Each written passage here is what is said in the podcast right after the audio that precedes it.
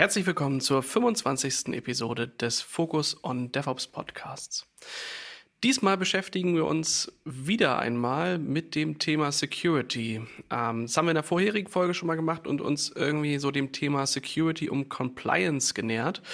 Und dafür haben wir heute auch wieder Gäste dabei, unter anderem Christoph. Du warst ja beim Security und Compliance Podcast mit dabei und heute zum Thema Azure und Security und das irgendwie mit DevOps zusammen. Hi. Ja, schönen guten Tag, Enrico. Was hast du denn eigentlich neben diesem Security-Thema noch mit DevOps zu tun? Ja, DevOps ist für uns natürlich bei den Kundenprojekten von ganz gravierender Bedeutung, weil eigentlich fast alle Kunden mittlerweile nach Agile DevOps arbeiten und wir überall, wo wir entweder implementieren oder Sicherheitsberatung machen, natürlich dann auch mit den Projektgewohnheiten des Kunden dann umgehen müssen. Das heißt, entweder machen die Dev das Problem, dass man dann als Sicherheitsexperte im Projekt dann finden und aushebeln muss, oder die Ops machen die Fehler, die man dann als Sicherheitsexperte finden und aushebeln muss. Das heißt, äh, agiles Probleme finden und Sicherheit in ja, einem nicht mehr wasserfallgetriebenen Prozess zu identifizieren und zu adressieren, ist da eine der größeren Herausforderungen, weil als das DevOps und das Agile definiert wurde, leider die Sicherheitsrolle vergessen wurde zu implementieren. Also das, was wir früher noch bei einem ganz normalen ETIL-Prozess hatten, dass es da ein Change Advisory Board gab, wo halt der Sicherheitsmensch mit dabei saß und sich bei in diesem Board immer alle neuen Changes und so weiter angehört hat. Die, das haben wir heute so jetzt nicht mehr. Das heißt, wir müssen uns als Sicherheitsexperten ganz neu in diese Prozesse integrieren. Zum Beispiel das komplette Backlog eines äh, DevOps, äh, einer DevOps-getriebenen Umgebung durchlesen und äh, dort identifizieren, welche Features zum Beispiel jetzt sicherheitsrelevant sein könnten, in welchen Epics noch Sicherheitsanforderungen zu definieren sind und natürlich auch über diese anderen, äh, ja, anderen Projektsteuerungsmethoden dann auch die Sicherheit in das Projekt hineintragen. Das heißt zum Beispiel wie Non-Functional Requirements definieren, die man den äh, Mitarbeitern im Projekt dann halt mitteilt, damit die wissen, nach welchen Richtlinien sie dann auch zu arbeiten und zu programmieren haben. Und damit hast du direkt die perfekte Überleitung geschaffen und äh, schon das direkte erste Feindbild gezeichnet. Äh, und zwar das, dass der Entwickler immer alles kaputt macht. Und ich dachte eigentlich, das wäre sonst äh, ein Satz, der eher so aus der Ops-Ecke kommt, dass die Entwickler, die immer die neuen Features bringen, die wollen immer irgendwelche Sachen, das ist alles instabil und das funktioniert alles so nicht. Und schön, dass du damit dieses Feindbild gezeichnet hast. Äh, damit, ähm, Michael, ähm, du auch wieder hier. ich find, das ist natürlich die schönste äh, Vorstellung, die man hier haben kann. Guten Tag, ich bin das Feindbild. Nein. Bist du oft deswegen beschimpft, weil du immer irgendwas entwickelst, was dann die Umgebung kaputt macht? Nee, natürlich nicht. Ich entwickle natürlich nach Best Practices und äh, Security Standards, von daher passt das eigentlich. Nee, also ich glaube, das ist einfach nur so ein, äh, ja, ne, wir, wir wollen ja alle irgendwie das ganz gut machen und das entwickeln, aber ähm, manchmal priorisiert man vielleicht ein paar Features äh, höher als halt Security-Sachen. Und wenn dann halt der Christoph einen auf den Boden zurückholt, dann ist das doch ganz gut. Ja. Mhm. Ich habe auch das Gefühl, dass das jetzt keine, ähm, also dass es jetzt nicht darum geht, aktiv Schaden zu verursachen, sondern ähm, manchmal passiert das halt äh, aus Versehen. Mhm. Ähm, da muss man dann halt drauf gucken. Von daher bin ich gespannt, äh, was die Diskussionen da entsprechend ergeben. Und ich ähm, habe noch einen dritten Gast mit dabei, die Claudia. Hi. Hallo Enrico. Und du kennst ja Michael jetzt auch schon ein bisschen. Hast du das Gefühl, er ist eher das Feindbild oder eigentlich eher einer von den Guten? Der Michael bemüht sich zumindest, äh, die Security Best Practices auch umzusetzen. Ja, läuft. Ähm, was ist so dein Schwerpunkt? Womit beschäftigst du dich im ähm, Arbeitsalltag? Mein Hauptthema ist auch äh, Azure Security, also ähm, die Best Practices dort umzusetzen, äh, die richtigen Configs und äh, auch natürlich das mhm. Monitoring, um eben ähm, die äh, vielleicht nicht ganz so sicheren Dinge dann herauszufiltern. Mhm.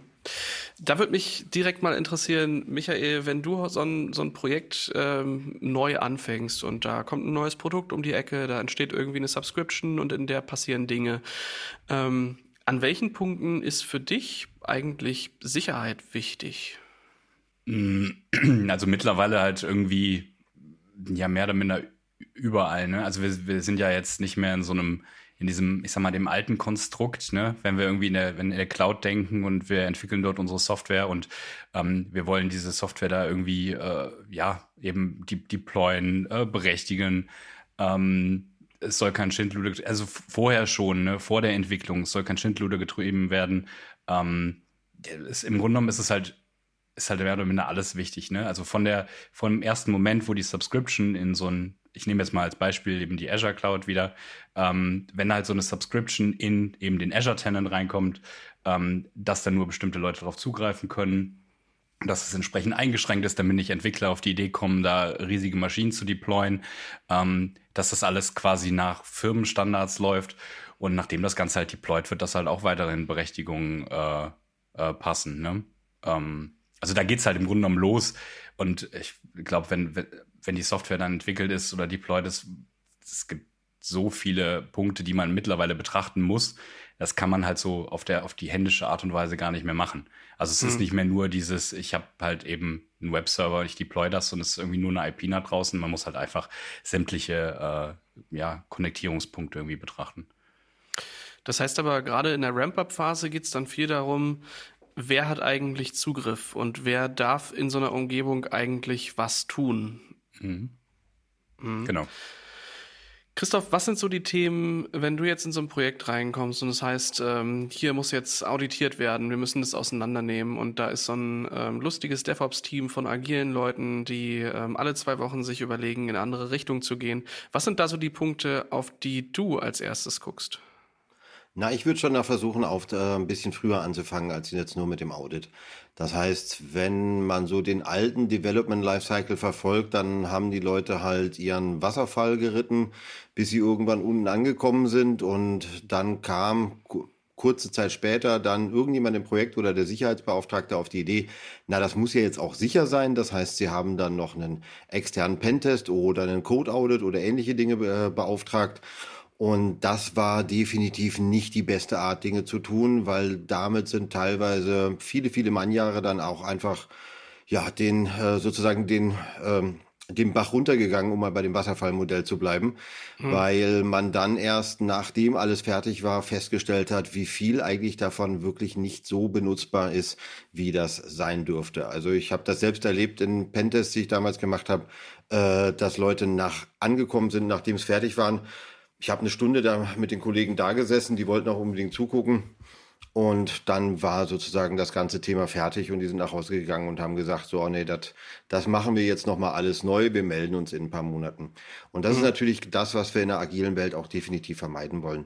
Also A, wollen wir diese Projektrisiken aus Wasserfall raushaben, um nicht aus Versehen was zu entwickeln, was danach nicht schwimmt und uns quasi in kleinen Schritten an den Markt, an die Kundschaft annähern, nähern, aber genauso können wir uns in einem agilen Prozess auch in kleinen Schritten an die Sicherheit annähern.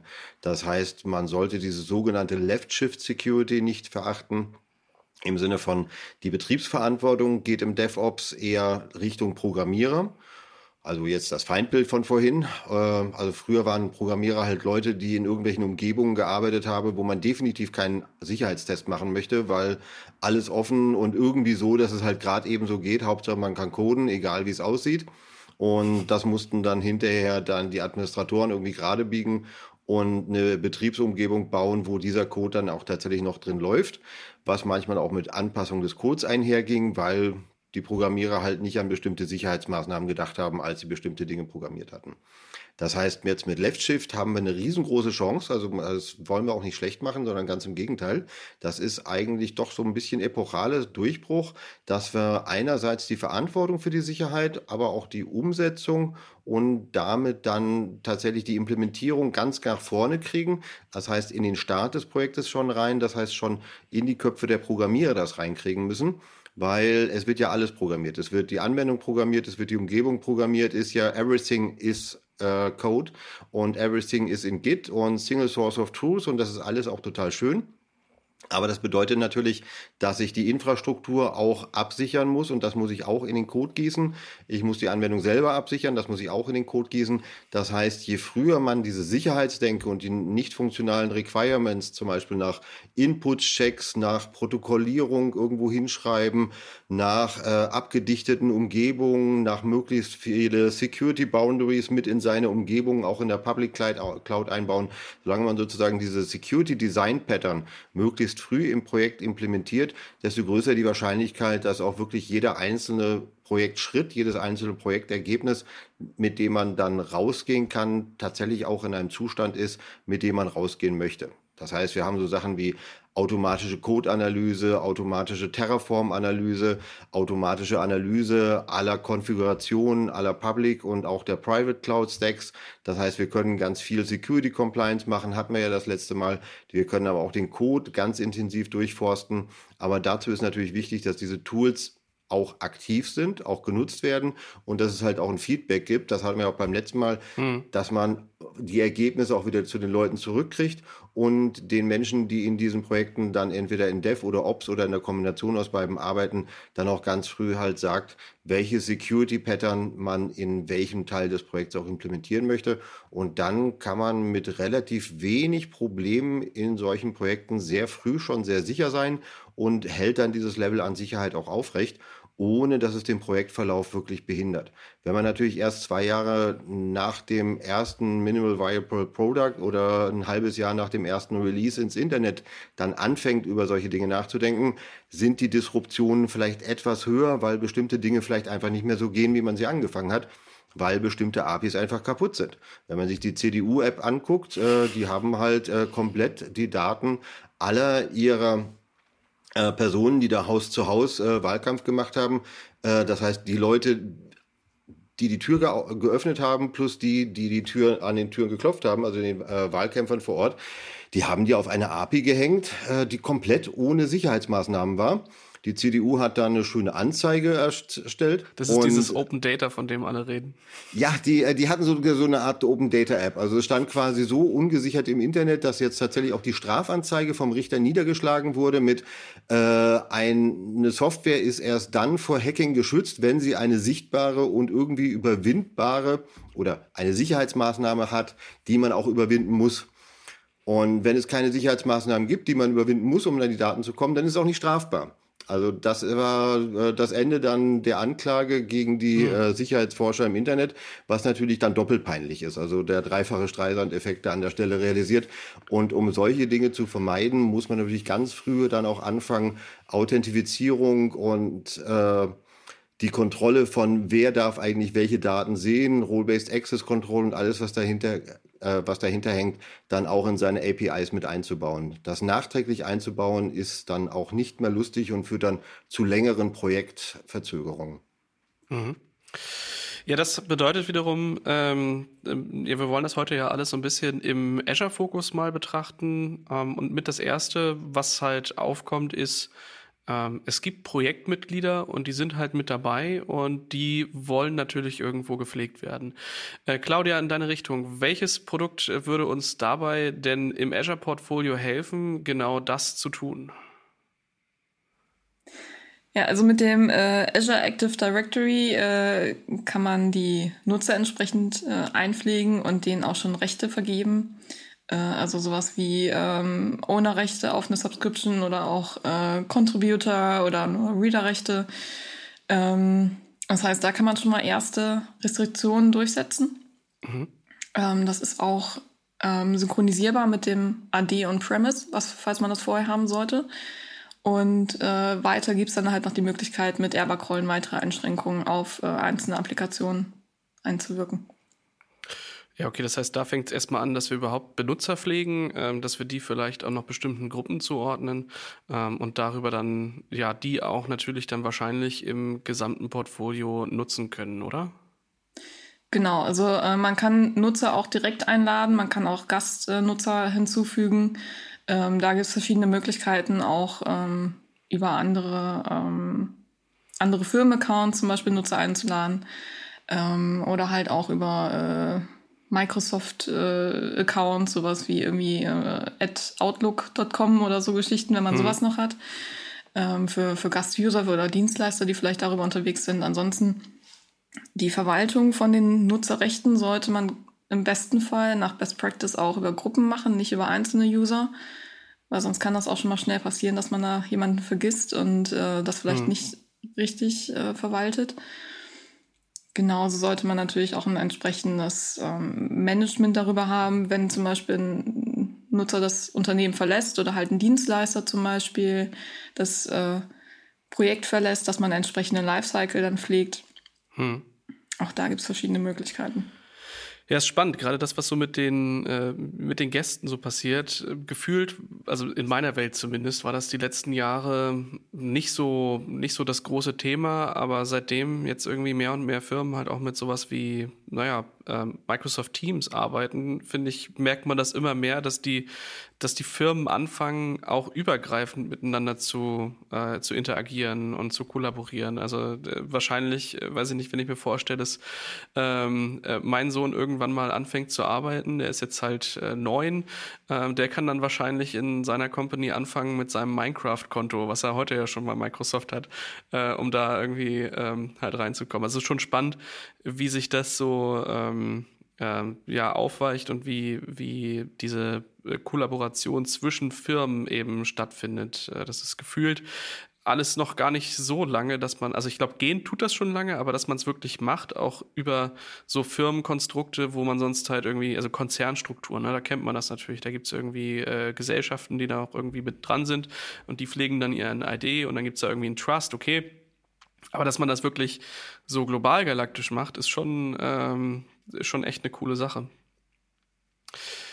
Ja, Michael, was sind denn bei euch so, ähm, wer macht denn eigentlich dieses Gruppenmanagement bei euch so? Ist das, macht das der Entwickler irgendwie mit oder gibt es da einen äh, Prozess bei euch in den Projekten oder wie läuft sowas?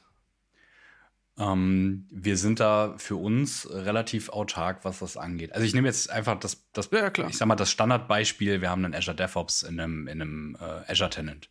Also haben halt im Grunde genommen direkte Integration in das äh, Azure AD und äh, können dort unsere Benutzer halt eben auf unterschiedliche Organisationen innerhalb vom Azure DevOps äh, berechtigen. Hm. Und also wir haben quasi äh, jedes, jedes, jedes Team hat oder, oder jedes Competence Center, je nachdem, wie halt eben der Ansatz ist, hat eine komplett eigene Azure DevOps Organisation.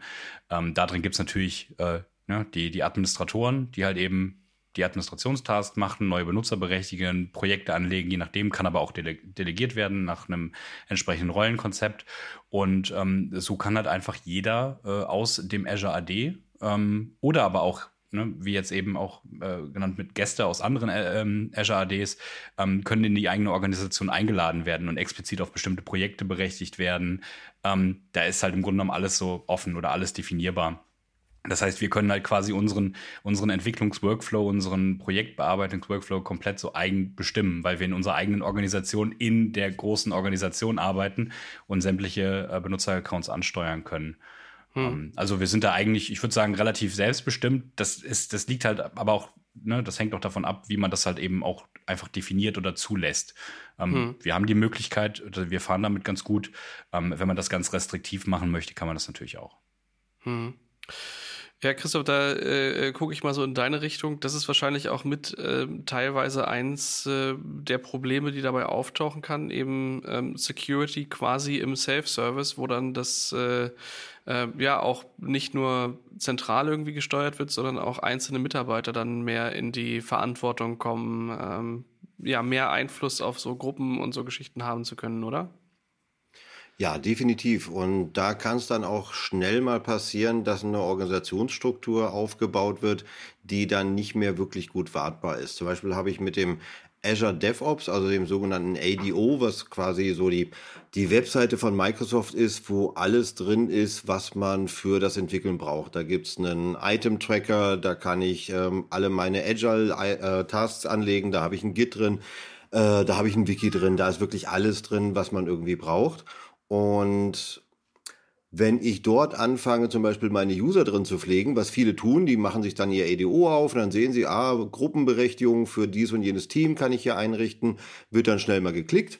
Und dann hinterher stellt man fest, so, okay, jetzt muss ich ja diese User dann auch noch auf meine Azure-Umgebung, auf die Subscriptions, auf die Resource Groups, auf die Management Groups äh, dann auch noch anwenden. Und dann fängt man an, ja, die Leute, die in den IDO-Groups drin sind, manuell dann in Azure auf die Subscriptions zu berechtigen, weil die Gruppen im ADO sind nicht eins zu eins im Active Directory hinterlegt und lassen sich auch nicht im Azure im Portal benutzen, sondern sie sind nur im ADO selber. Das heißt, ich muss also auch hier zum Beispiel darauf achten, dass ich ganz zu Anfang mir im Active Directory, so wie es eben gerade beschrieben wurde, mir erstmal meine AAD-Gruppen anlege, also meine Azure Active Directory Gruppen anlege und da zum Beispiel bestimmte Populationen dann pflege. Zum Beispiel alle Leute im Projekt X mit der Rolle Developer, alle Leute im Projekt X mit der Rolle Tester, Project Owner, Operators oder dann vielleicht auch Security Operators, Security-Rollen anlege und erstmal mit diesen Rollen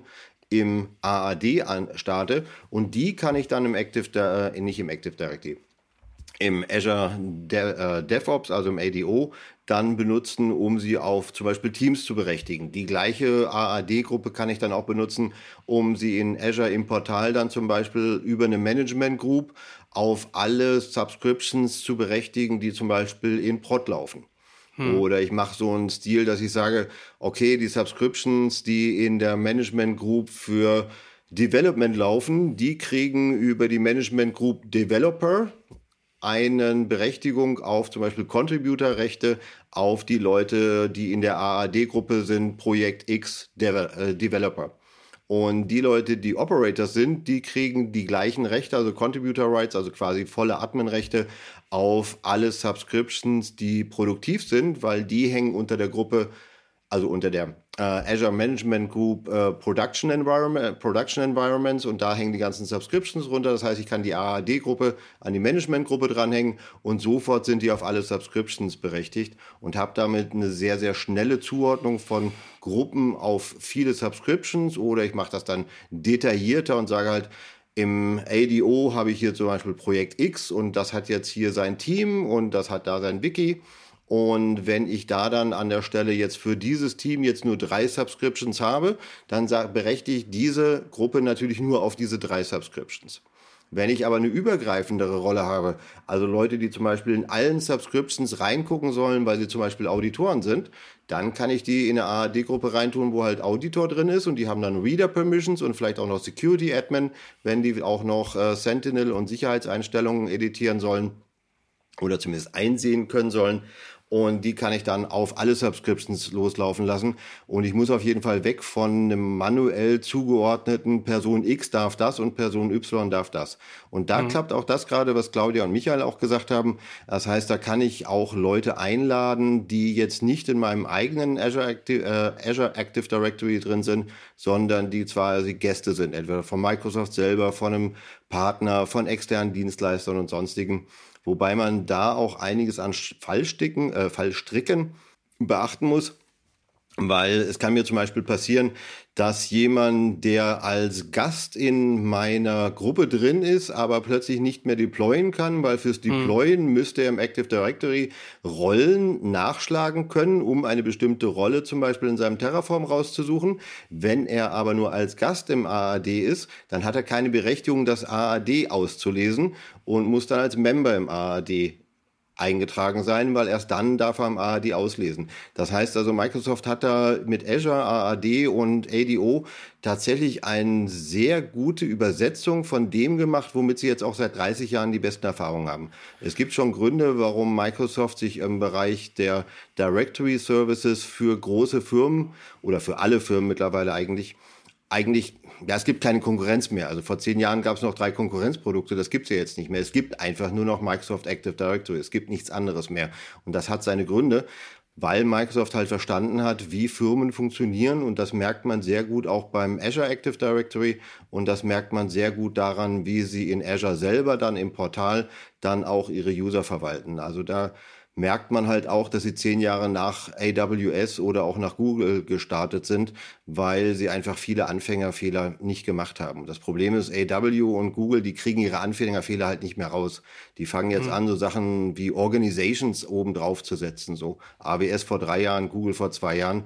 Aber das ist natürlich was ganz anderes, wie wenn man diese GPO-Struktur oder diese Active Directory Struktur mit den ganzen OUs und Unter-OUs und Grüppchen und Trust-Stellungen so tief im Produkt eingebaut hat, dass man quasi da ein Fundament hat, auf dem man alles andere aufgesetzt hat.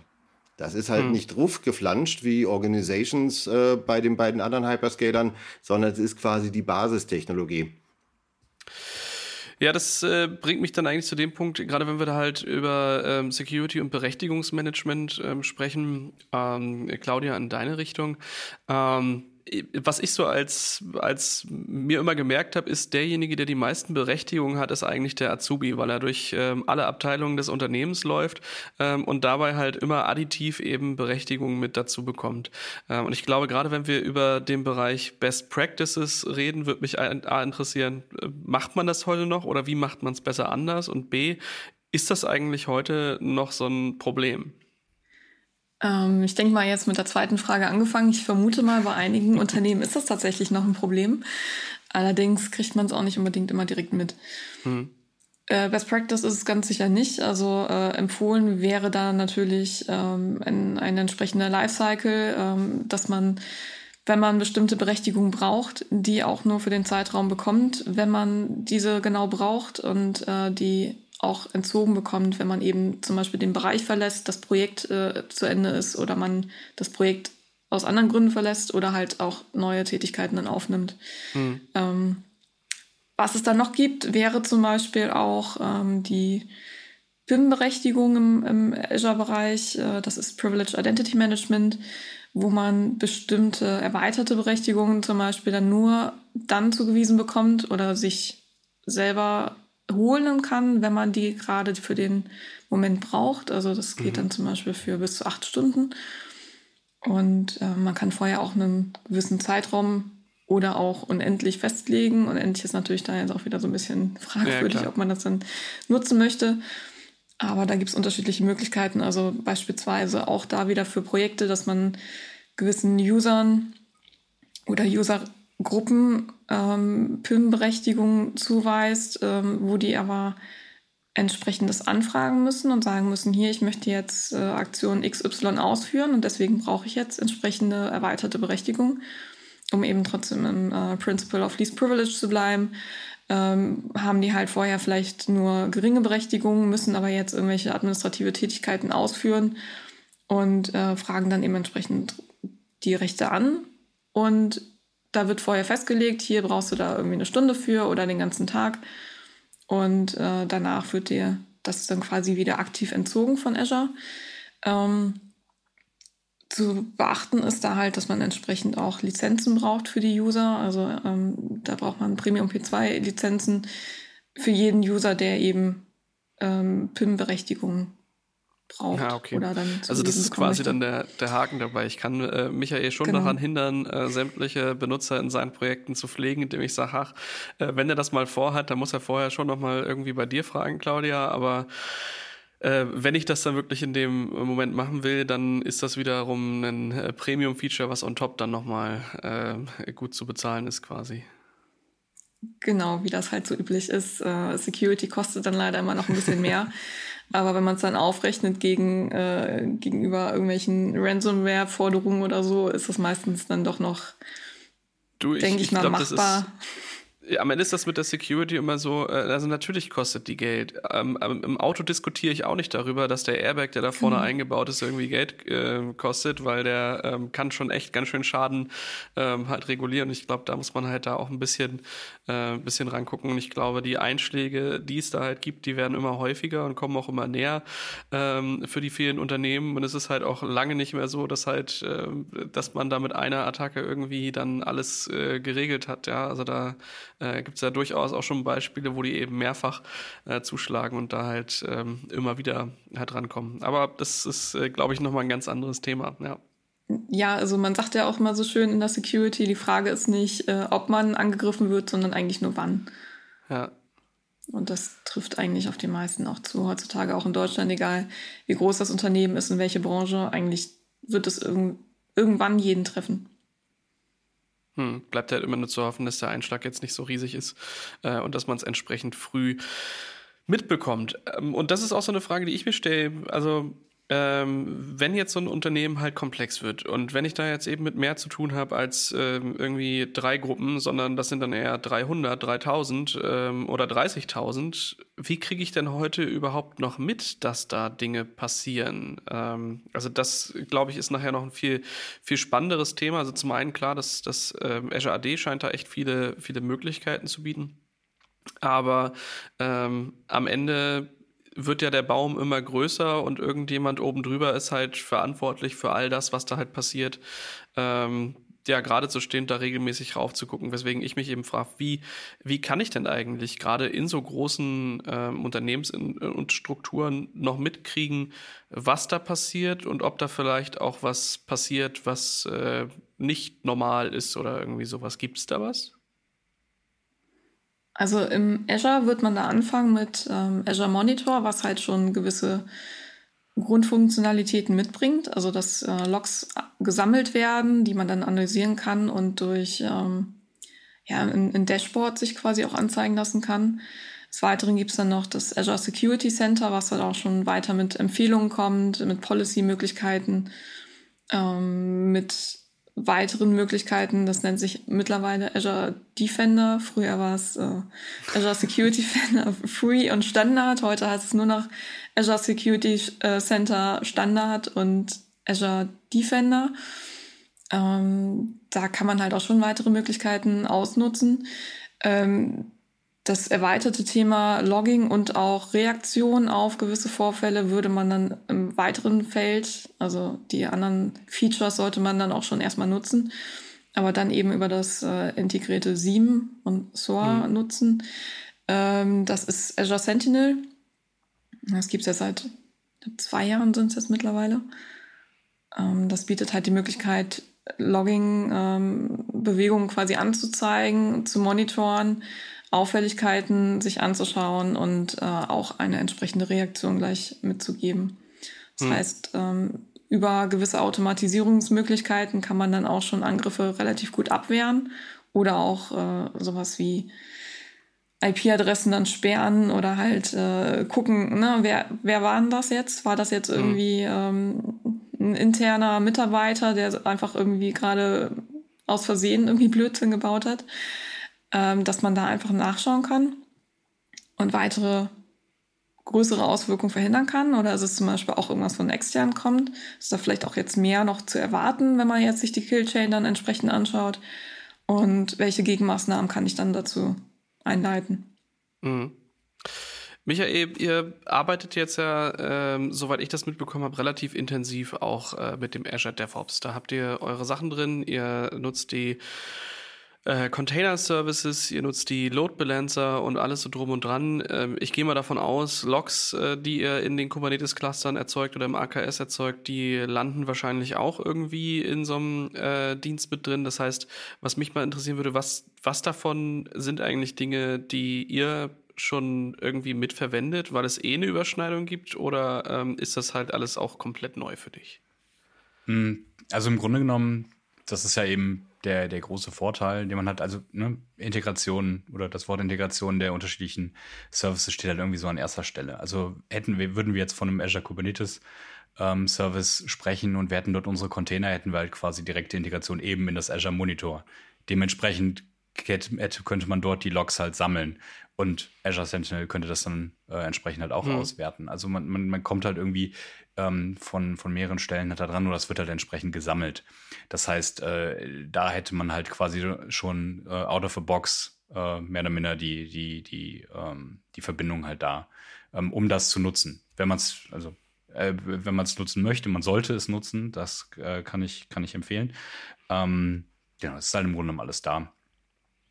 Ähm, vielleicht einfach nochmal, was es halt sonst noch an, an Services halt in dem Kontext gibt. Also wir, wir reden ja jetzt nicht nur also von den, von den äh, Containern, beziehungsweise wir müssen noch ein paar andere Sachen die aus dem Security-Kontext halt betrachten. und ähm, ja, es ist halt, es ist halt alles irgendwie mit, mit drin. Also nehmen wir an, es ist so ein, zum Beispiel ähm, eine Container Registry, wo wir unsere Container reinpushen, die uns halt äh, regelmäßig Security Scans durchführt und uns halt auch dort Logs produziert und sagt hier, jo, das sollte man sich vielleicht nochmal angucken, da sollte man einen Service neu bauen. Ähm, dann haben wir den Azure Key Vault. Ich glaube, der Azure Key Vault ist ziemlich, ziemlich prominent mittlerweile geworden, weil er auch irgendwie überall drin ist. Ähm, zum, zum Abspeichern von Secrets, Keys, äh, Zertifikaten. Ähm, da kommen wir ja auch nicht mehr dran vorbei. Ähm, auch das wieder Integration direkt in den äh, Kubernetes-Service, in Azure DevOps, in die Build-Pipelines. Ähm, da kommen wir jetzt halt irgendwie wieder zu den, zu den Software-Entwicklungs-Best Practices, die man halt irgendwie betrachten sollte. Also äh, bloß keine Secrets ins Git äh, reinpacken. Ansonsten kann man seine Git-History wegschmeißen, ähm, weil so einfach rausbekommen ist halt auch nicht mehr. Und ähm, ja, ist halt ähm, mehr oder minder alles da, was, was man halt äh, braucht, um eben so Fehler ähm, nicht zu machen. Ähm, oder zumindest relativ schnell eben auf den Trichter zu kommen, äh, das halt besser zu machen. Genau. Was davon nutzt du am liebsten? Oder nutzt du gar nichts davon? Oder ich meine, so, also so ein paar Sachen sind ja wahrscheinlich bei euch auch ähm, so einfach gang und gäbe. Ne? Also Secrets, ähm, will man sich nicht drum kümmern, packt man halt in irgendeinen Service, der die halt hält. Mhm. Am besten nicht ins Git. Ich glaube, das ist heute auch gang und gäbe. Ne? Also, dass man halt ähm, immer, wenn es da irgendwie in die Richtung geht, dass was automatisiert deployed wird, sich die Frage gestellt wird, okay, wer darf denn das jetzt? Und dann gibt es irgendwelche Funktionsuser, die das tun und dafür gibt es irgendwelche Credentials, die will man halt ähm, nicht irgendwie quer verteilen. Das ist logisch. Ähm, aber gerade so dieses, dieses Thema äh, Image-Scanning zum Beispiel, also jetzt zu gucken, was befindet sich in den Container-Images, wo kommen die her und was ist da eigentlich drin und was davon ist eigentlich wie gefährlich. Oder was heißt gefährlich, ja? Also eigentlich bedeutet es ja nur, was für Bugs sind da drin und wie schlimm sind die eigentlich. Hm.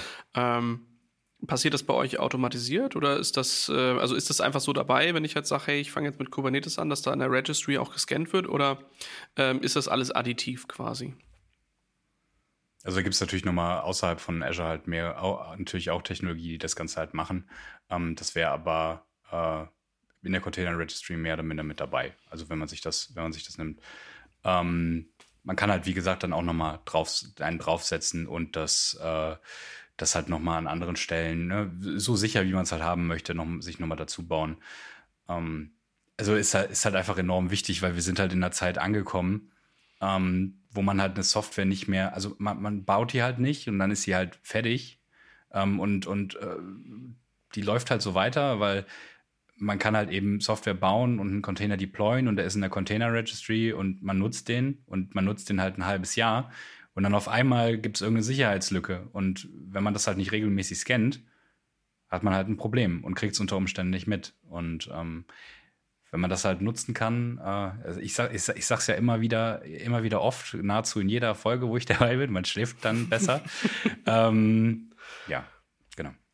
Oder wenn ich da kurz einhaken kann, weil du das gerade an, also diesen Container-Rot, also sprich die Container hat man rumliegen und irgendwann werden sie halt alt und schimmlig, entwickeln Gilb und müssen dann dringend weg. Und sowas findest du in der Azure-Registry zum Beispiel sehr erfolgreich mit diesem, den du auch eben schon erwähnt hast, dem Defender for Registries. Der scannt halt die Images einmal im Tag oder so, die Größenordnung. Dass die Frage ist dann halt eher, wie merken die Leute tatsächlich, dass jetzt ein Container kaputt ist? Weil das kommt dann halt über das äh, Azure Security Center raus. Da hat man dann halt einen Punkt, der nennt sich sichere Container und da kommt dann ein neuer äh, Punkt hochgepoppt. Und wenn man da nicht drauf geachtet hat, dass man sich halt auch an der Stelle nicht nur eine Build-Pipeline gebaut hat, sondern auch eine Notification-Pipeline, die dafür sorgt, dass solche Ergebnisse aus dem Security Center dann auch automatisch im ADO in die Teams reinkommen, was Azure leider aktuell noch nicht so richtig anbietet. Das ist so ein Punkt, der ihnen noch so wirklich komplett fehlt, dass man sozusagen so ein automatisiertes Feedback Loop hat. Also sprich, wenn Security Center eine neue Recommendation hat oder der Defender hat ein kaputtes Image gefunden, das den Policies widerspricht oder da in dem schlimmste und übelste Verwundbarkeiten drin sind, dass sich dadurch automatisch im ADO ein Item öffnet in dem Team, das diesen Container zu verantworten hat. Das wäre noch so ein echter Wunsch an Microsoft.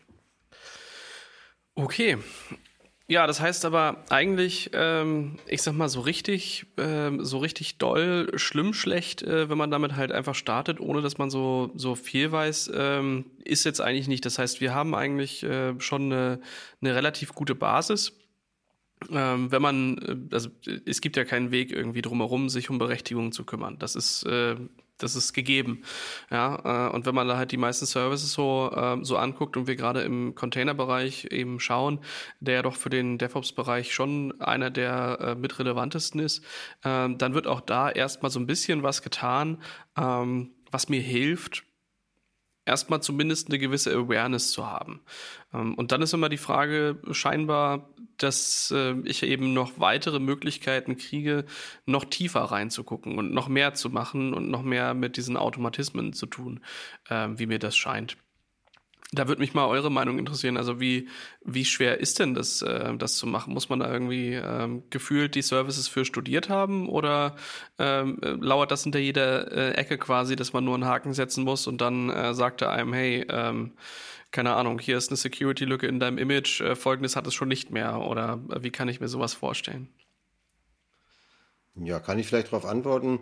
Also der Defender, den hat Microsoft mittlerweile eigentlich für alles. Also was irgendwie mal angefangen hat vor zehn Jahren mit dem Versuch aus Redmond, den kompletten Antivirenherstellern ihr Geschäftsmodell wegzunehmen und die Butter vom Brot zu klauen, ist mittlerweile ein ziemlich umfassendes Produkt, das wirklich alles abdeckt. Also diesen äh, Azure Defender, den kriege ich einerseits für meine Container Registries, den kriege ich aber auch für meine SQL Server as a Service, den kriege ich für meine IoT Devices as a Service, den kriege ich komplett für ich glaube mittlerweile fast jeden Dienst, den es as a Service bei Microsoft in der Azure Cloud gibt, kann ich einen Defender dazu aktivieren. Der enthält dann auch einen Malware-Scan auf größere Dateiablagen und ähnliches. Der ist aber nicht immer umsonst, muss man dazu sagen. Also zum Beispiel für Server kostet er dann halt pro Server einmal so ein Defender draufgeklickt. Was man allerdings dazu sagen sollte, ist natürlich, dass einerseits Cloud äh, immer mit Container verwechselt wird, aber ich würde da dem Kollegen tatsächlich gerne widersprechen, auch wenn Container natürlich immer so gerade doch sehr beliebt sind. Und alle sagen so, ah, Kubernetes Container, das ist ja quasi Cloud. Eigentlich sind Container nur eine andere Art und Weise, drehenden Rost zu administrieren. Das heißt, ich habe Infrastructure as a Service. Das heißt, früher hätte ich mir halt bei irgendeinem Anbieter oder ich hätte mir selber einen Server gekauft. Es gab ja so Zeiten, da haben die Leute sich selber Hardware gekauft und dann mussten sie die betreiben und das hat man dann mit Container ein bisschen vereinfacht, indem man jetzt die Anwendungen halt besser paketiert, aber trotzdem muss man auch den Server betreiben. Dann kamen die Hyperscaler hauptsächlich mit der Idee, dass man so Kubernetes as a Service bekommt. Da musste man sich jetzt nicht mehr um das Infrastructure as a Service, also um den Worker Node und um den Master Node in seinem Kubernetes kümmern. Man muss aber immer noch ein Image bauen, das dann als Container gestartet wird. Da müssen dann Libraries drin sein. Da habe ich Build-Pipelines, da habe ich so Dinge drin wie, wie Init-Skripte und so. Und das klingt verdammt nach 90er, wenn ich ehrlich bin. Wenn man tatsächlich äh, Cloud zu Ende denkt auf den Hyperscalern, dann ist Container eigentlich schon wieder die vorletzte Technologie, weil das, was man sagen, AWS ja mal angefangen hat, aber dann auch Google und ähm, Microsoft auf Azure dann auch nachgezogen hat, das sind Function und Platform as a Service Dienste. Also was die ganze Umgebung dann dem Kunden abnimmt und der Kunde liefert eigentlich wirklich nur noch den Code für seine eigene Applikation. Das heißt, wenn ich eine Web-Application bauen möchte, dann baue ich keinen Container, der irgendwie mir ein Node.js startet, in dem ein JavaScript läuft oder in dem ein Python irgendwo installiert wird, wo ich mich dann wieder um Versionen kümmern muss und dass sich dann die Libraries zusammensucht und dann brauche ich ein Init für die Libraries, dann brauche ich einen neuen Container. Das sind alles Krams, das brauche ich einfach nicht. Dann, wenn ich Platform as a Service benutze, weil da schreibe ich einfach mein mein Python, mein Java, mein JavaScript, TypeScript oder was immer man, Go natürlich auch oder was immer man gerade so äh, interessant und schön findet. Tipp das ein, lade in das, äh, das ins ADO enthaltene Git mit hoch, wird dann von irgendjemand freigegeben, dann startet die Pipeline und die Pipeline baut jetzt keinen Container, der quasi nur eine Betriebssystem-Verwaltungskrücke ist, sondern sie pipet den Code direkt in Platform as a Service und die Platform as a Service sieht, oh, da kommt Java, cool, baue ich fertig. Oh, da kommt JavaScript, cool, baue ich fertig. Ah, das braucht noch mhm. Pakete, cool, baue ich fertig. Hol, ziehe ich mir alles rein. Und ich habe dann als Programmierer und Anwender einfach gar nichts mehr mit der Infrastruktur zu tun.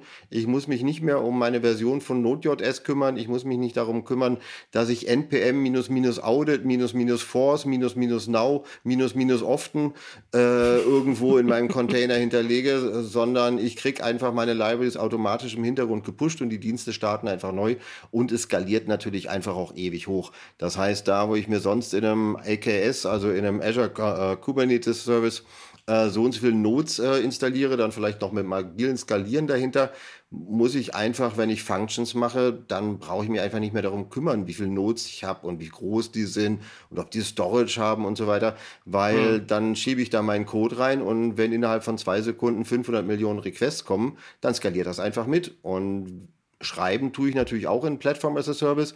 Das heißt, ich nehme mir einen der großen no äh, SQL Stores, also sowas wie die Cosmos DB, die halt irgendwie alles kann. Cosmos DB kann SQL, kann NoSQL, kann Mongo simulieren, kann Rede simulieren. Das ist quasi die eierlegende Datenspeicher, Blob, irgendwas, alles Sau, die Microsoft da implementiert hat. Für die es natürlich auch ein Microsoft Defender gibt.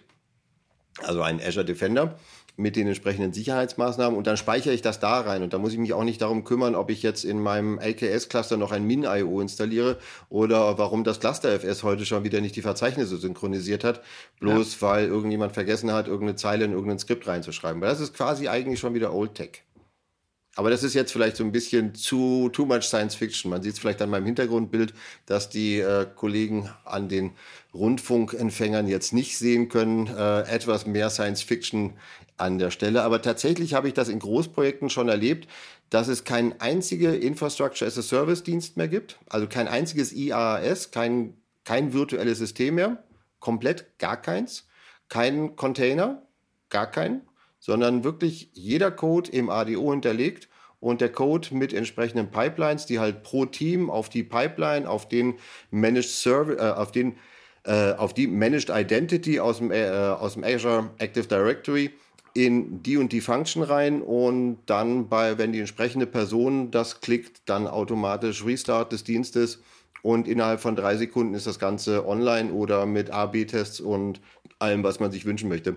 Und das fühlt sich dann schon so ein bisschen nach Science Fiction an. Also das ist dann schon interessant, weil da die ganzen Themen wie zum Beispiel, ich habe einen alten Docker-D in meinem AKS ist so, WTF, wozu? Was interessiert mich, was da für ein Dienst läuft? Das ist ganz egal. Ich will, dass mein Code läuft. Das Einzige, was mich wirklich interessiert ist, ich will geilen Code von guten Leuten in irgendeine Plattform reinschieben und dann will ich, dass das skaliert.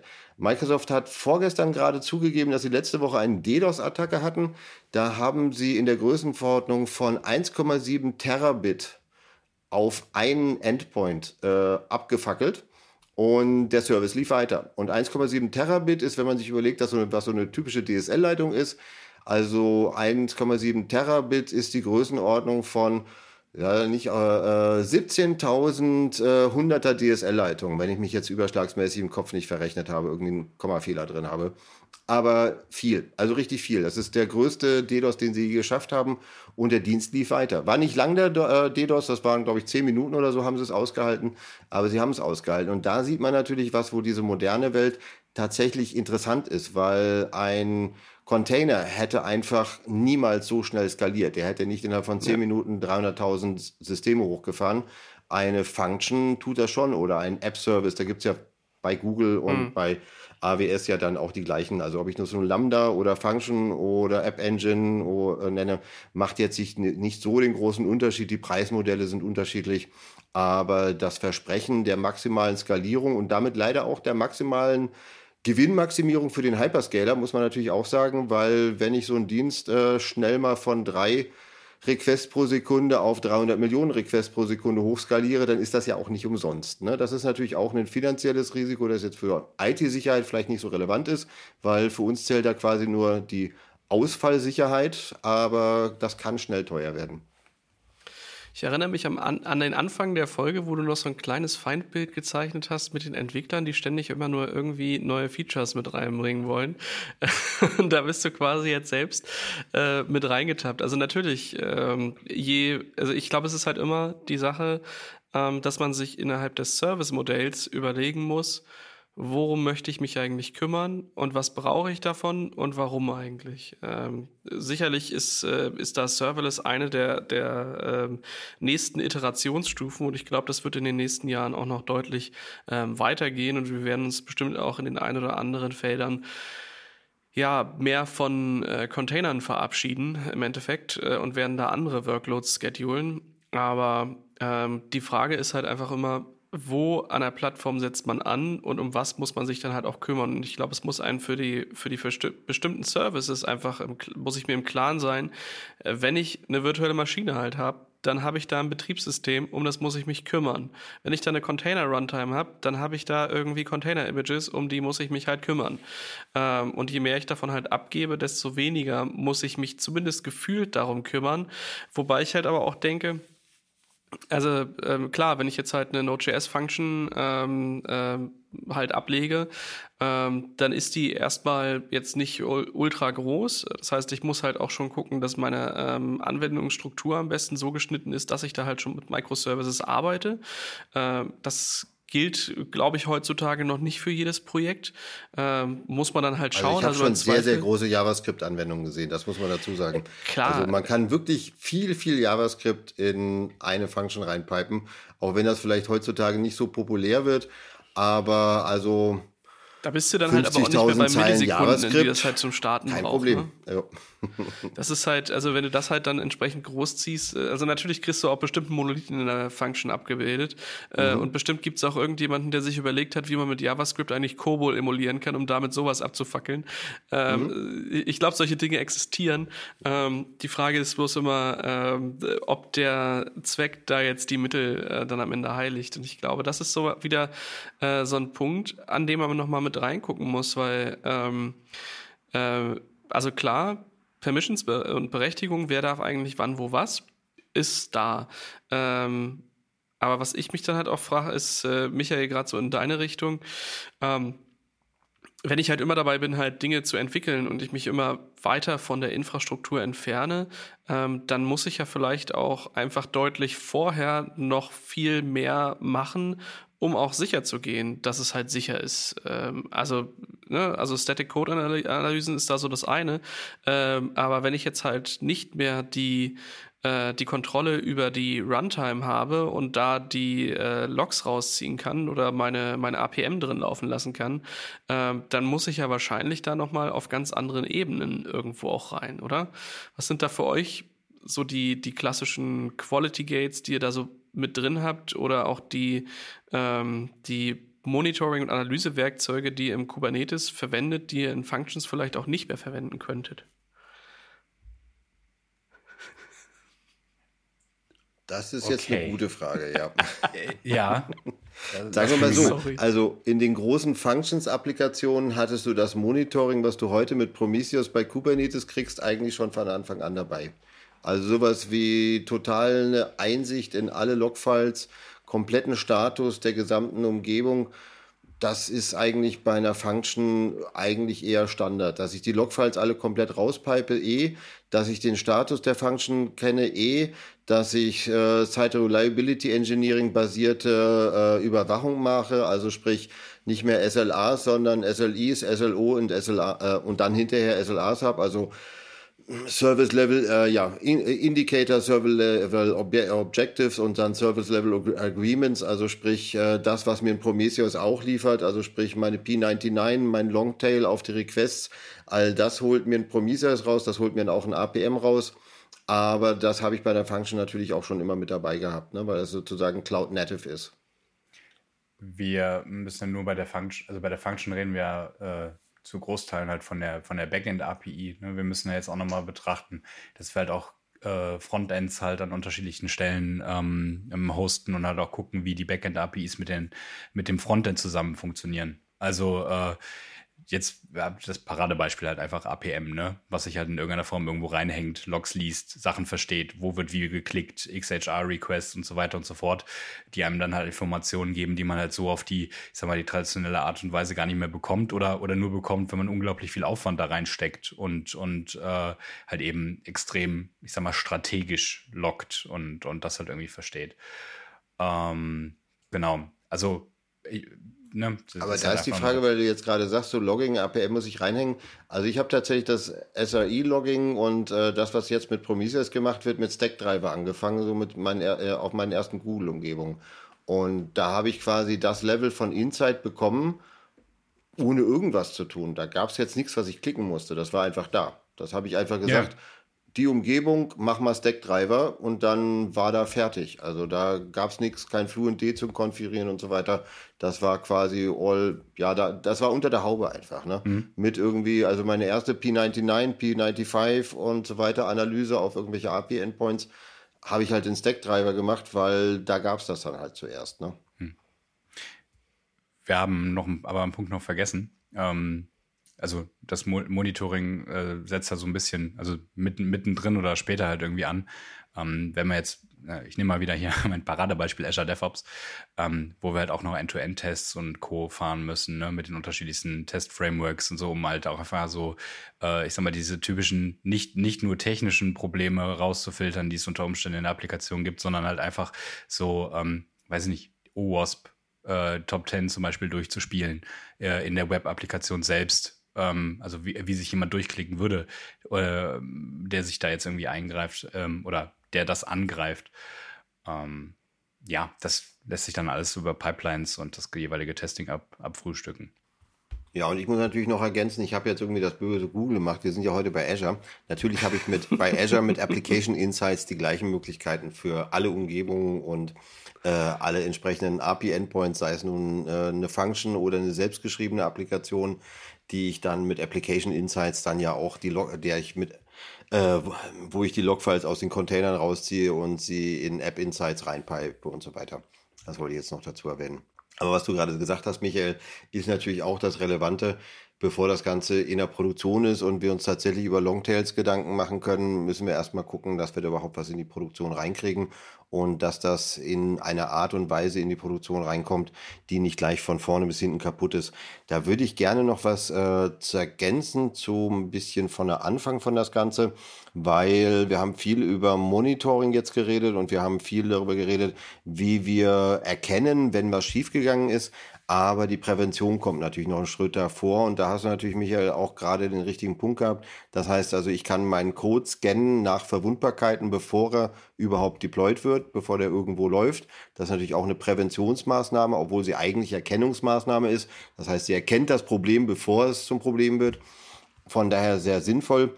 Aber ich kann natürlich auch verhindern, dass die Leute wirklich Mist bauen. Und das ist zum Beispiel ein ganz wichtiger Punkt, wo Azure auch wirklich stark weit vorne ist. Das ist halt das Berechtigungsmanagement mit Gruppen. Also das war vorhin schon mal kurz angeschnitten hatte, dass also Microsoft hier aus den letzten 30 Jahren äh, Betrieb von Groß-IT in großen Firmen wirklich so viel gelernt hat, dass man bei Azure merkt, da haben sie quasi von Anfang an fast alles richtig gemacht. Zum Beispiel die vorgegebenen Rechte, die ich vergeben kann. Da ist es zum Beispiel möglich, dass ich auf eine Subscription oder auf alle Subscriptions einer Management Group oder auf alle Management Groups einer Projektgruppe, einer Niederlassung oder eines Fachbereichs, wie auch immer die interne Organisation sich dann, dann äh, im Azure dann abbildet, Berechtigungen vergebe, die zum Beispiel dafür sorgt, dass ein zentrales Identity und Access Management für alle Subscriptions die Berechtigung hat, Leute hinzuzufügen und rauszunehmen. Das heißt natürlich jetzt nicht Personen einzeln auf die Subscriptions oder auf die Management Groups oder das Resource Groups äh, zu berechtigen, sondern Gruppen hinzuzufügen. Das heißt, ich kann im AAD als jeder User, der dort angelegt ist, kann ich Gruppen anlegen und verändern. Die gehören dann mir. Und damit gehe ich dann zu meinem Identity und Access Management und das sind dann die einzigen, die diese Gruppe berechtigen können auf eine wie auch immer geartete Ressource. Wie gesagt, Resource Group, Ressource, Subscription, Management Group, whatever, das geht auf jedem Level. Und dann kann man jetzt sagen, ich habe zum Beispiel hier eine AAD-Gruppe angelegt, Security Admins und bitte das zentrale IAM, das auf alle anzulegen. Und das hat Microsoft sehr gut gelöst, weil es für diese spezielle Aufgabe genau die Rolle Identity und Access Management eingerichtet hat. Das ist eine der vordefinierten Rollen. Das heißt, ich gebe Leuten, die vielleicht auch gar nichts mehr so viel mit der Technik zu tun haben, sondern eher das Organisatorische im Blick haben, die Berechtigung auf alle meine Subscriptions, Gruppen zu Berechtigungen und wieder rauszuschmeißen oder auch Personen. Und dann brauche ich natürlich noch einen Prozess. Dafür kann ich zum Beispiel im ADO einen Feature anlegen, also ein Epic anlegen oder ein äh, einen Workstream vielleicht sogar am besten anlegen, um den, bei dem es um Permissions geht. Und da kann ich dann einstellen, ah, ich bräuchte mal drei User in dieser AAD-Gruppe. Die habe ich schon selber hinzugefügt, weil die AAD-Gruppe gehört mir ja, die habe ich selbst gebastelt aber diese AAD-Gruppe brauche ich jetzt auch noch berechtigt auf diese Subscriptions mit dem Berechtigung Contributor, weil die sollen da administrieren. Oder ich brauche die mit der Berechtigung Security Admin, weil die sollen da was zum Thema Sicherheit machen. Oder nur Reader, weil die sollen dann Audit machen. Und damit habe ich dann halt verhindert, dass genau dieser Wildwuchs stattfindet. Das heißt, ich muss einmal ganz klar zu Anfang sagen, Leute, ihr bastelt euch nicht selbst eure User irgendwo ran. Ihr klebt eure User nicht einzeln im ADO in die Gruppen. Ihr klebt eure User nicht einzeln an eure Subscriptions, sondern ihr stellt eure Gruppen fügt die Leute hinzu, die ihr braucht und dann meldet ihr euch und dann fügen wir die Gruppen zu den Subscriptions, zu den Ressourcen hinzu, wo das notwendig ist. Und dann hat man auch tatsächlich einen dokumentierten Prozess, wo man auch genau weiß, wer wo drin ist und wo ich auch eine zentrale Instanz habe, die zum Beispiel dann, wenn jemand das Projekt verlässt, wenn jemand gekündigt wird, in einem anderen äh, Projektbereich weiterarbeitet, wie auch immer, dann auch zentral rausgeschmissen wird. Das heißt, die Best Practice an der Stelle ist auch noch, den Leuten nicht selber ihre Gruppen überlassen, sondern die Gruppen einfach vom IAM anlegen lassen und sich von den Projektleitern oder wer auch immer da was zu sagen hat in den Teams, dann wirklich nur die, die Listen der Namen mit den Menschen, die in der Gruppe drin sein sollen, geben zu lassen und das auch dokumentiert zu machen, am besten über so ein ADO-Ticket, damit man hinterher auch weiß, wen man wann wo hinzugefügt hat weil sowas ist auch für eine ISO 27001 auch grundlegend, dass man wirklich weiß, welcher User darf was hier und warum darf er das und wer hat das genehmigt und wann geht das vielleicht auch wieder weg. Weil im ADO kann ich mir das dann halt auch auf Wiedervorlage setzen und gleich beim Einrichten zweites Ticket einstellen für Löschen am 23.05.2023 oder so. Ja, also grundsätzlich ähm, ist dabei, ich glaube, dass das klassische Feindbild gar nicht mehr so sehr da, ähm, wie das vielleicht ähm, damals noch so der Fall war. Ich glaube, keinem ist daran gelegen, da aktiv was kaputt zu machen und die Mittel, die man so an die Hand kriegt, ähm, helfen einem dann doch ähm, schon ganz gut weiter. Es ist bloß immer die Sache, man muss die halt vielleicht kennen oder halt wissen, wo fängt man denn überhaupt an.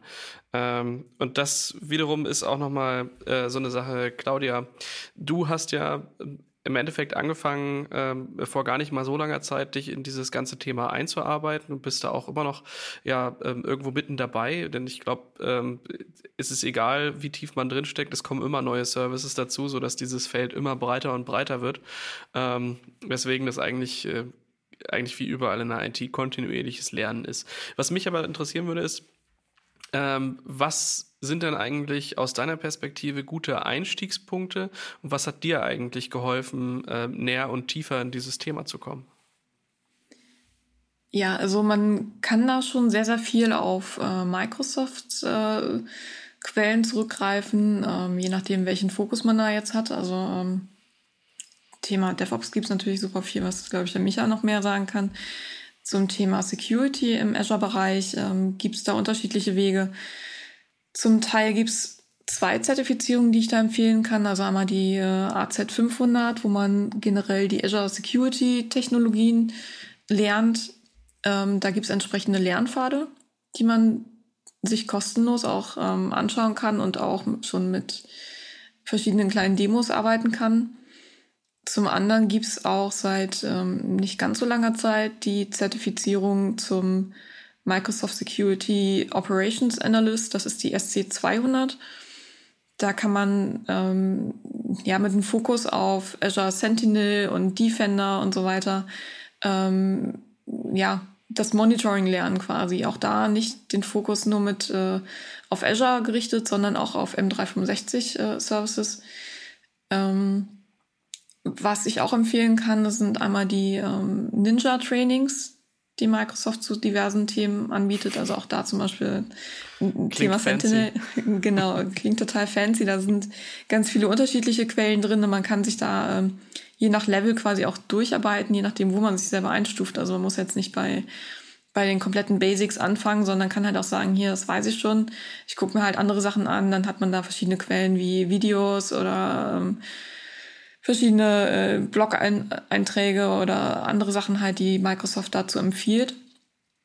Ansonsten gibt es auch die Security-Webinars, die von Microsoft regelmäßig angeboten werden zu verschiedenen Themen. Die werden auch aufgezeichnet und äh, also die gibt es auf YouTube. Es gibt auch äh, eine, eine Seite, wo man die alle findet, also auch inklusive Folien. Das ist die äh, ak.ms slash security webinars, hm. wo man wirklich zu allen möglichen, nicht nur Sentinel-Themen oder Defender-Themen, sondern viele, viele weitere Themen findet man da die Aufzeichnung plus noch die Folien dazu. Das ist ziemlich aufschlussreich.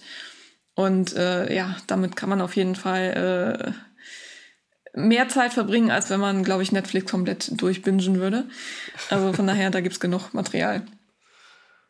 Ja, ja, cool. Ansonsten, wie gesagt, also ähm, man findet auch super viel, was jetzt nicht von, von Microsoft direkt kommt. Ähm, in, auf YouTube oder halt äh, generell über Artikel und so weiter. Aber das ist, glaube ich, ein ganz guter Ansatzpunkt. Mhm. Ja, ich glaube, das Schulungsmaterial für die Microsoft-Zertifizierung ist auch gar nicht so schlecht. Ne? Also du hast ja ein AZ500 gemacht und da hat Microsoft auch wirklich ausgezeichnetes Material, das die Leute wirklich ans Thema ranführt und da abholt, wo sie sind, mit entsprechenden Admin-Kursen noch dabei und so. Das ist schon wirklich ziemlich umfangreich. Genau, also man kann die Lernpfade da schon ganz gut nutzen. Natürlich gibt's dann noch weitere Möglichkeiten. Also wir haben ja zum Beispiel von SVA auch Pluralsight. Da gibt's dann äh, auch Kurse dann dazu, wo man sich dann äh, noch weitere Videos zu anschauen kann.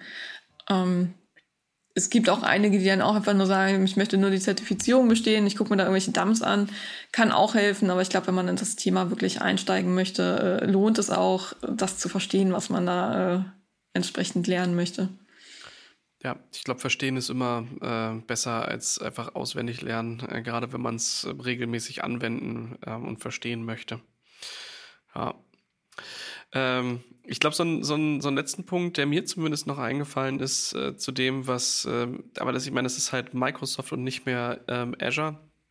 Ich muss auch sagen, es hat sich unfassbar viel ähm, auf GitHub getan, wie viel da automatisiert gemacht wird, um ähm, eben schon bevor es zum Deployment kommt, ähm, ja, dass da halt Sicherheitsscans gemacht werden, dass ähm, auf einmal ein Dependabot um die Ecke kommt und sagt, hey, ähm, eBIMS Dependabot und du hast da übrigens eine Node.js-Library und die ist irgendwie nicht mehr up-to-date, magst du die mal updaten? Und guck mal, hier ist gleich schon der Merge-Request, der das halt tut. Das ist halt eigentlich gar nicht, äh, gar nicht viel, was das, also jetzt rein technisch, ne? Also der guckt halt eine, eine Version, zieht die in einem Pfeil hoch ähm, und macht dafür halt einen Pull-Request auf. Aber ich glaube, gerade wenn man so auch Projekte liegen hat, ähm, die da so, ja, ähm, jetzt nicht in der aktiven Entwicklung sind, sondern da einfach jetzt mal ein halbes Jahr liegen und einfach ähm, auch fertig sind, ist halt gerade sowas, was einem eben auch viel hilft, ähm, die, ja, ich sag mal, Probleme der Vergangenheit auch heute noch auf den Plan zu holen äh, und zu sagen, guck mal hier, du hast das zwar gebaut, du passt das auch nicht mehr an, aber äh, zieh das mal hoch. Also auch dieser Rem Reminder allein, dass der halt da ist äh, und dass da halt sehr viele Bots mittlerweile losgehen, schon äh, präventiv eben Sachen äh, vorzuschlagen, äh, finde ich zumindest ziemlich beeindruckend ähm, und ist eine, eine eigentlich echt schöne Entwicklung ähm, irgendwo auch. Also zum Thema GitHub kann ich auch noch sagen, gerade was so Themen wie Sentinel und so weiter auch angeht, da gibt es äh, eine sehr, sehr große Community, die ähm, zum Teil auch aus Microsoft-Mitarbeitern äh, besteht, aber auch aus anderen Freiwilligen oder auch ähm, Third-Party-Anbietern, die extrem viel zur Verfügung stellen, also was auch Automatisierungsskripte und so weiter angeht und äh, Konnektoren zum Beispiel auch, wenn man da noch was braucht oder halt auch wirklich ja, für, für eigene kleine Zwecke, die man nicht direkt schon im Portal findet, sondern dann, dann lohnt sich das auch nochmal auf GitHub zu schauen, weil dann doch häufig schon einiges da ist, was man dann nicht selber noch irgendwo entwickeln muss oder was man vielleicht dann nur leicht abändern muss. Ähm, da findet man sehr viel.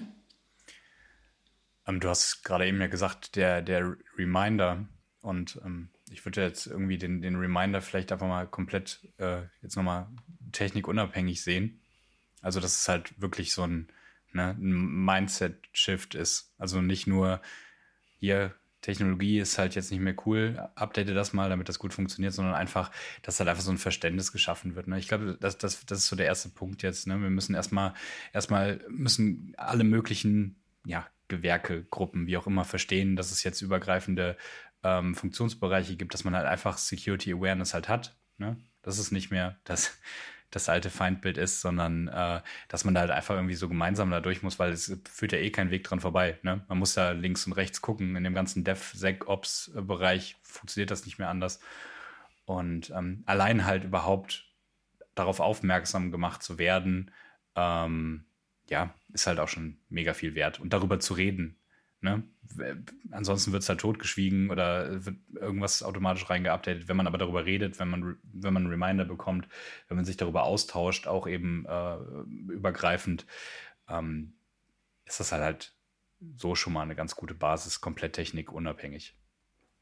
Ich denke mal, da können wir die nächste Zeit auch noch äh, gespannt sein, was äh, Microsoft uns da in Azure dann auch noch auftischt. Weil nachdem sie GitHub gekauft haben, wird ja jetzt die Git-Implementierung im ADO dann sterben jetzt irgendwann und äh, komplett durch GitHub ersetzt werden. Also da laufen im Hintergrund ja gerade die Prozesse. Es gibt schon x viele Anleitungen, wie man seinen Code aus ADO dann nach GitHub rüberkriegt, aber dadurch habe ich natürlich auch diverse andere lustige Sachen, wie zum Beispiel das Berechtigungsmanagement muss halt auch integriert werden. Die ganzen Pipelines müssen umgebaut werden auf Actions und ich gehe quasi von meinem ADO DevOps weg zu eigentlich äh, GitOps. Also das heißt also Azure Going GitOps in GitHub. Was ja auch schön ist, weil GitHub, das war, glaube ich, gut zu merken, wie, sagen wir mal, so ein Marktführer sich von einem kleineren Anbieter dann auch so ein bisschen treiben und drängen lässt, weil GitLab hat ja versucht, die ganze Kundschaft abzuwerben, indem sie sich so als eierliegende Wollmilchsau und Jack of all Trades verkauft haben. So nach dem Motto, wenn ihr GitLab einkauft, dann habt ihr gleich alles. Dann habt ihr den statische Code-Analyse, dann habt ihr Development, dann habt ihr Pipelines, dann braucht ihr keinen Jenkins mehr, dann braucht ihr gar nichts mehr. Wir sind alles in einem Tool was ja eh eine interessante Sache war. Das hat ja auch ganz gut funktioniert. Die Kundschaft ist da ja auch gut drauf angesprungen. Aber man merkt natürlich auch, dass sich dann GitHub dann auch nicht dem Trend entziehen konnte und jetzt halt auch einfach sagen muss, okay, bestimmte Sachen müssen wir jetzt halt auch anbieten, weil sonst nimmt uns einfach hier den Kuchen von der, äh, ja, die Butter vom äh, Brötchen. Und das ist natürlich dann für die Azure-Kunden dann auch schön, weil sie damit GitHub dann auch eine Umgebung haben, wo sie halt genau auch diese Optionen dann zukünftig dann auch nutzen können und sich für viele Projekte dann auch viel ändern wird im Laufe der letzten, ja, ich denke mal, ich weiß nicht, wann das, wann der Umzug abgeschlossen sein muss. Weiß nicht, ob es da schon einen festen Zeitplan gibt, aber es ist abzusehen, GitHub ist die Zukunft und ADO ist dann quasi ja das Verwaltungstool, in dem halt Items verarbeitet werden und quasi ja, alles, was dieses andere Tool mit J macht, was ich jetzt nicht erwähne, weil wir reden ja über Azure, äh, halt auch kann. Ne? Ja, alles gut. Ja, ich glaube, man kann halt über die einzelnen Aspekte, die noch äh, tiefer gehen und links und rechts dabei sind, ähm, ähm, also da könnte man noch Stunden reden und auch ähm, sehr tief noch weiter ins Detail gehen. Ähm, ich denke, das Wichtige ist, ähm, da eben einen Blick drauf zu haben, zu schauen, was gibt es da für Services, auch regelmäßig mal zu gucken, ähm, was wird mir da eigentlich angeboten. Ich glaube, das ist ähm, heute gar nicht mehr so versteckt, wie das sonst in der IT war. Also wo man halt sonst, wenn man eben On-Premise-Dinge aufbaut, dann ist es halt schon schwierig, da ja Einflüsse zu bekommen. Aber ich denke, gerade im Cloud-Zeitalter ähm, machen ja auch die Hersteller sehr viel. Man muss halt bloß ab und zu mal zuhören ähm, und mal ein bisschen gucken, was da halt so links und rechts passiert und dann äh, am Ende das meiste nur noch machen. so einfach, wie es halt klingt. Ähm, war für mich auf jeden Fall eine Freude, mit euch ähm, heute hier äh, in den verschiedensten Art und Weisen darüber zu sinnieren, da nochmal ein bisschen auch einen tieferen Blick reinzukriegen, was da so eigentlich alles geht. Ähm, ich denke, die äh, Links zu den einzelnen Sachen, gerade auch die Zertifizierung oder auch das, äh, was ist eigentlich nochmal so ein Azure DevOps so als ähm, Beispiel, äh, packen wir entsprechend in die Show Notes, sodass ihr das dort ähm, auch entsprechend nochmal nachlesen könnt. Wenn ihr als Zuhörer da noch Dinge zu ergänzen habt und sagt, hier, das ist unsere Journey ähm, im Azure Security Umfeld gewesen oder das habt ihr überhaupt nicht beleuchtet, das wäre für uns auch noch relevant gewesen, dann könnt ihr gerne jederzeit Feedback loswerden unter podcast.sva.de. Ja, dann war es mir ein Fest heute mit euch. Ich danke euch vielmals für die Teilnahme und dann bis zu einem nächsten Mal. Tschö, Enrico.